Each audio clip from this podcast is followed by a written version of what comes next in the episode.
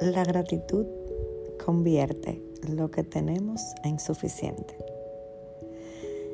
Toda mi vida he lidiado con que me digan conformista. Conformista, conformista y conformista.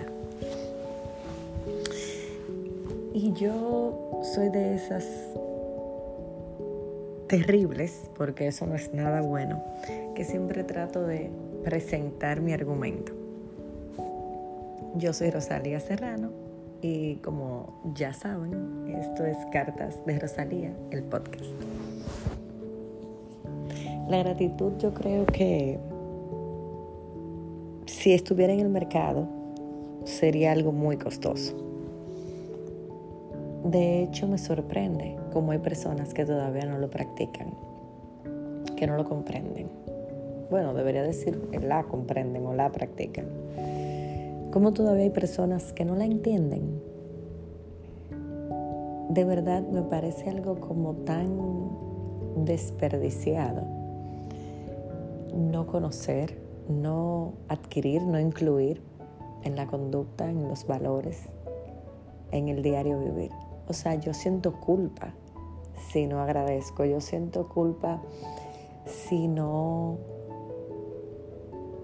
hago un gesto de gratitud. O sea, y no siempre me refiero a lo público, como a lo interno, como a esos momentos donde estamos totalmente solos y miramos al cielo, al espacio, que miramos dentro y decimos gracias.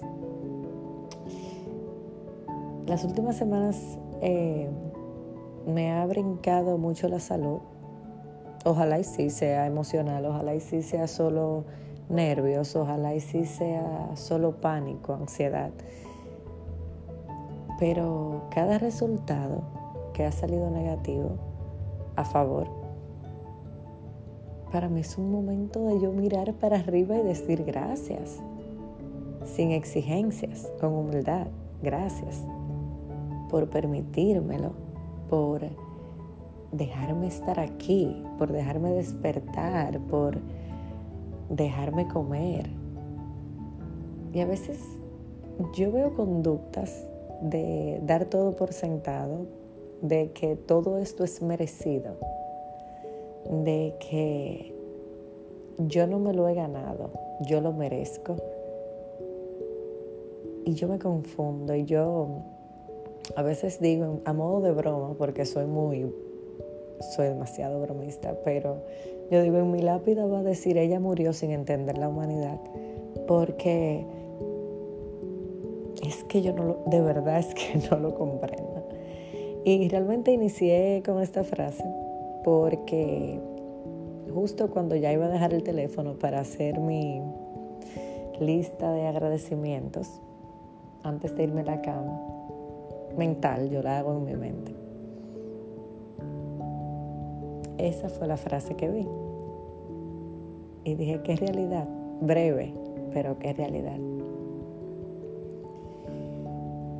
Y solo puedo decir esto. Yo en, en una de mis cartas del blog eh, puse, sugerí hacer un bol, poner un bol en la casa, un bol, eh, un jarrón, un frasco de cristal, preferiblemente. Y en él poner papelitos diarios o cada hora cuando te nazca, con cosas que te producen felicidad, que te hacen sentir agradecida. Y pon ese frasco, florero, lo que sea, en un lugar donde lo puedas ver. No donde tu bebé lo alcance, donde tú lo puedas ver constantemente. Porque esos momentos donde se nos olvide todo lo que tenemos para agradecer. Ese frasco no lo puedas recordar. De verdad, señores, la gratitud no es conformismo. La gratitud es eso, agradecer.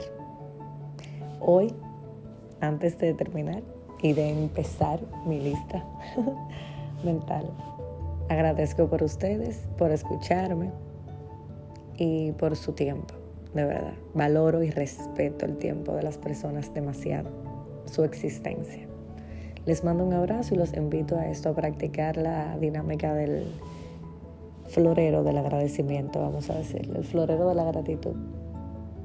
No demos todo por sentado, no nos creamos tan merecedores de todo.